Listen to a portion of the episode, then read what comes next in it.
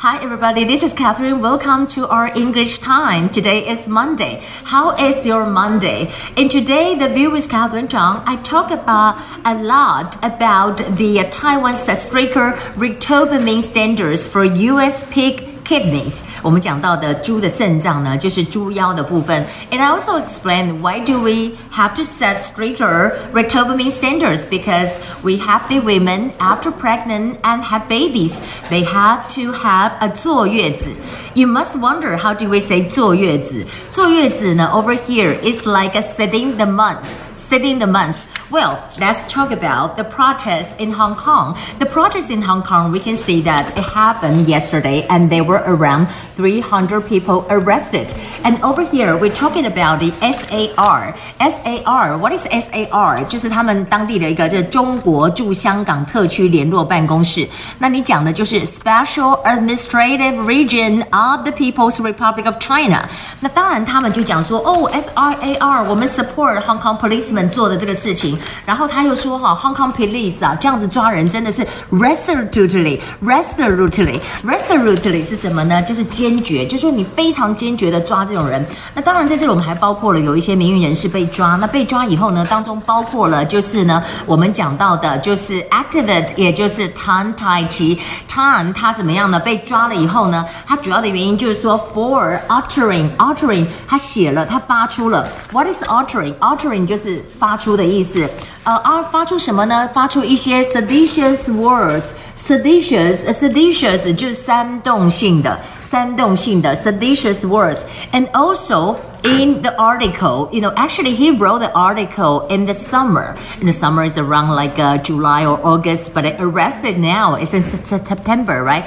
And they said the reason, one of the reason is that because the letter, you know, really have hatred and Contempt，contempt 是什么意思？contempt 就是鄙视，contempt 在这里就是鄙视的意思。而且接下来呢，we learn a lot of vocabularies from these。他们讲了一些很特别的字，比如说呢，不满呐，啊，或者是不满怎么讲呢？discontent，content 是满足，不满就是 discontent。We can say here is discontent。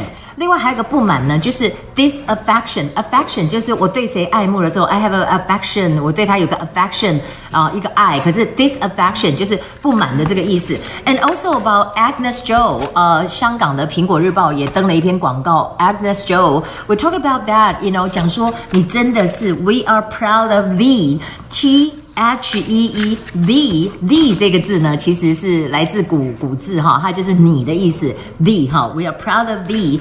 Um, also for the Czech Republic, we know that the president of Czech，他跟那个 Vystrčil 一样，他的 first name 都是什么？都是 Milos，很奇怪哦，都是 Milos 这个总统，他就说哈、哦，你这样子的做法是一个 boyish，也是像小男孩一样的 boyish，就是幼稚的哈、哦、provocation 哈、哦。那 boyish 是什么呢？boyish 就在这里，幼稚的 provocation 就是挑衅。他说你这样就是一个挑衅。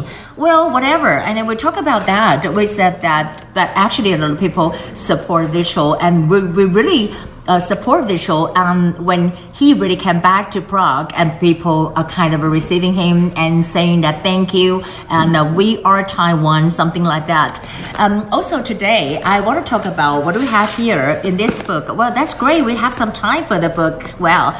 And for the book, um, you can see that you can turn to page 178. 178 will say that um, what, what if you drive a car and how do you say? 你想说，哎，我的里程数要怎么计算？uh, how about mileage and gas? How about mileage and gas? Um, well, if you rent a car, you want to ask that does it include the insurance fee? Because you have to have insurance, right? So do does it include the insurance fee? 啊、uh,，What kind of insurance do you want？我想说，我想要保全险，就是说 I want the full insurance，就我想要保全险。然后有人就讲说，我我我可能在这里，you know，because I rent a car here in Taipei，but I wanted to go to Kaohsiung. But when I when I you know came back from Kaohsiung, probably I just wanted to take a 高铁 or train or something like that. So you can say, can I drop the car in Kaohsiung? Or you can say, can I drop the car off in Kaohsiung? Um, and also, well, if you can fill out the contract and sign your name because we have to have a contract. And what about the gas station? Is there a nearby gas station? Anyway, I have, a, have a great Monday. And that would be today's English